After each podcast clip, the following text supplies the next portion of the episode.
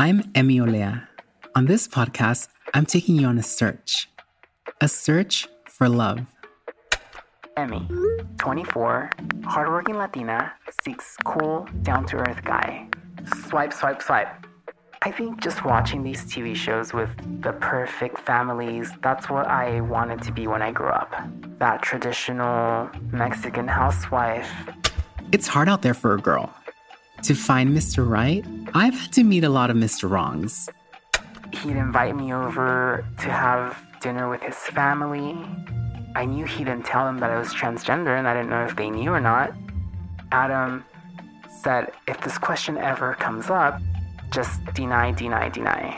Dating as a trans woman can be complicated, but there were other reasons I felt like I couldn't always be myself. He's asking me things about my family, like, oh, you know, what do your parents do? And I'm like, oh shit, shame, right? Because my mom's in prison.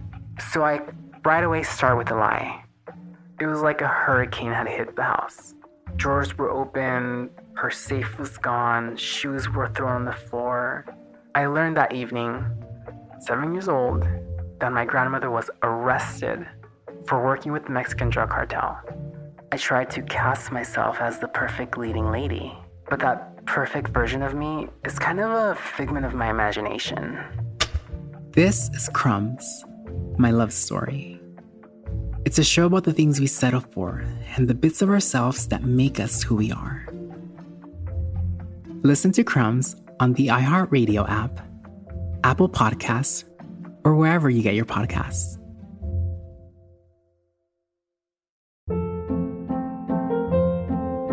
Hold up. What was that? Boring. No flavor. That was as bad as those leftovers you ate all week. Keke Palmer here, and it's time to say hello to something fresh and guilt-free. Hello Fresh. Jazz up dinner with pecan-crusted chicken or garlic butter shrimp scampi. Now that's music to my mouth. Hello Fresh. Let's get this dinner party started. Discover all the delicious possibilities at hellofresh.com.